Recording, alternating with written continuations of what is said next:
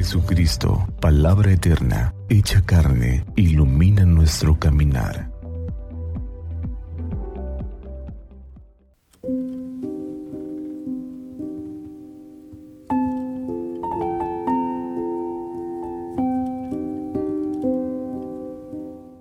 Sábado 30 de septiembre, fiesta en honor a San Jerónimo. Del Santo Evangelio según San Lucas. En aquel tiempo, como todos comentaban admirados los prodigios que Jesús hacía, éste dijo a sus discípulos, Presten mucha atención a lo que les voy a decir. El Hijo del Hombre va a ser entregado en manos de los hombres. Pero ellos no entendieron estas palabras, pues un velo les ocultaba su sentido y se las volvía incomprensibles y tenían miedo de preguntarle acerca de este asunto. Palabra del Señor. Gloria a ti, Señor Jesús. Jesús siempre ha de despertarnos asombro, sorpresa, admiración, y en medio de esta realidad ahora comunica a sus discípulos algo estremecedor al Hijo del Hombre lo van a entregar en manos de los hombres. Es la segunda de tres predicciones que Jesús hace de su pasión y muerte. Ahora, en medio de la admiración de la gente, después de haber curado a un endemoniado epiléptico. Y es que a Jesús le interesa preparar a sus discípulos para el escándalo de la cruz en la que morirá. Sin duda que algo estremecedor vislumbran a grado de no querer pedirle explicaciones por el miedo que sienten. Ese miedo que ahora experimentan es el mismo que con frecuencia nos embarga a los cristianos de ahora. No queremos profundizar más en cuál es la voluntad de Dios para nosotros. Nos cuesta mucho trabajo asimilar que el cristiano ha de cargar y experimentar el peso de la cruz.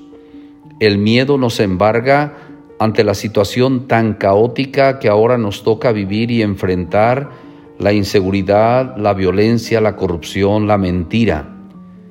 El miedo ante la inseguridad, ante la propuesta educativa, ante tantas realidades complejas que cada vez se ven más difíciles. Ahora nos sigue dando miedo la cruz, el sufrimiento, el dolor, la enfermedad. El mismo Jesús experimentó estos sentimientos al expresar, Padre, aparta de mí este cáliz, pero que se haga tu voluntad. Esta era la diferencia. Sabía que tenía que cumplir el plan salvífico de Dios.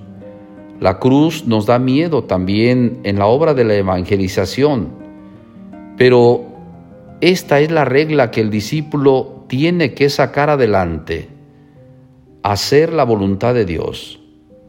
Esta es la regla que nos lleva a hablar de la redención. Una redención que tiene que ser implicada en la sangre. No hay obra apostólica fecunda sin la cruz. Hablar de la muerte no es fácil a nadie, porque es enfrentarse con el misterio y lo que nos trasciende no tiene explicación. Hay que aceptarlo en la fe y en la confianza. Jesús aceptó la muerte desde el abandono de su Padre y sólo así fue capaz de atraer sobre nosotros la salvación.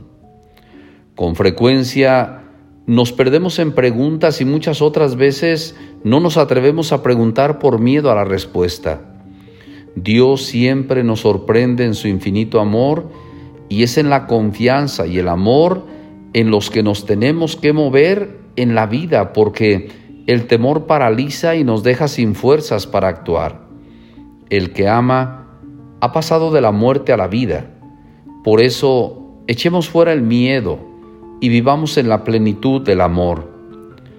Agradezcamos a Dios que por la cruz de Cristo nos da prueba de lo mucho que nos ama.